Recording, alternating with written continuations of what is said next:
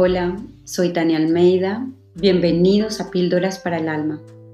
Esta semana hablaremos de la zona de confort. Hoy el episodio número uno se titula El cuento de la vaca. Y el cuento dice así. Un maestro decidió dar una lección a su discípulo durante un viaje. Por eso eligió a la familia más pobre del pueblo. La casa estaba hecha a pedazos.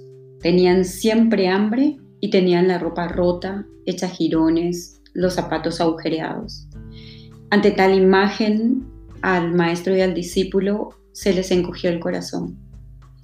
La familia vivía, o mejor dicho, sobrevivía gracias a una vaca esquelética que apenas le proporcionaba leche.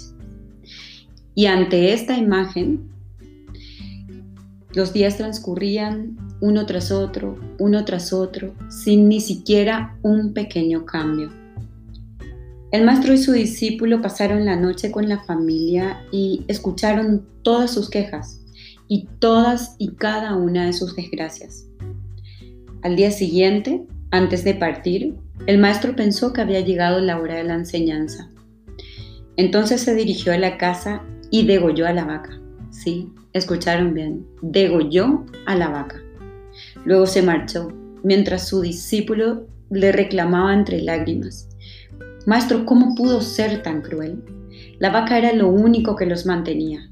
Esa familia morirá.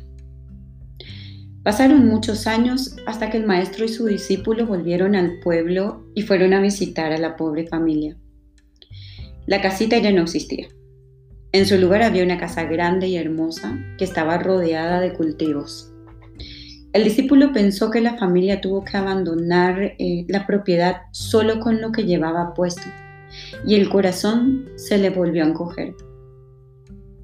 Su sorpresa fue inmensa cuando encontró los mismos rostros dentro de la casa. El padre de familia no los reconoció y les contó la historia de la muerte, o mejor dicho, asesinato de su vaca, de su único sustento. Y les dijo, desesperados empezamos a buscar nuevas formas de subsistir. Nos dimos cuenta de que donde vivía la vaca podíamos hacer un huerto. Probamos varios cultivos y seleccionamos los más productivos. Nos fue muy bien, comíamos y todavía nos sobraba, así que empezamos a vender el excedente. Y créanlo no, así creamos nuestro propósito Así encontramos nuestro proyecto de vida. La muerte de la vaca pudo hundirnos, pudo paralizarnos, incluso pudo matarnos, pero nos obligó a pensar y accionar. Gracias a lo ocurrido, salimos adelante y nos sentimos orgullosos de nuestro presente y más importante aún, entusiasmados con el futuro. Mi querida audiencia, cuando escuchamos la palabra confort, eh, nos imaginamos cómodamente sentados y con una sonrisa de placer en la cara. Pero como vieron recién, la zona de confort es más bien ese pedazo del que no salimos no porque nos guste o no, sino porque es el que conocemos. Yo sé, ustedes se preguntarán, ¿cómo alguien puede estar donde no le gusta? Eso tiene un nombre. Se llama miedo. Se llama alcanzar la seguridad a cualquier costo. ¿No dicen que mejor pájaro en mano que cien volando? ¿O no dicen por ahí mejor malo conocido que bueno por conocer? ¿Lo ven? Nuestra misma cultura nos invita a permanecer en nuestra zona de confort. Si quieres el mismo resultado, quédate allí. Si quieres cambios, muévete de allí ya, hazlo ya.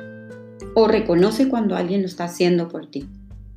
Como en la historia, muchas veces son las catástrofes las que nos obligan a ser creativos y manifestar cambios en nuestra vida que nos llevan a avanzar, que nos llevan a movernos, que nos llevan a trascender, a progresar, a dar frutos si te gustó, si este podcast resonó contigo, compártelo con tus amigos, compártelo con tus familiares.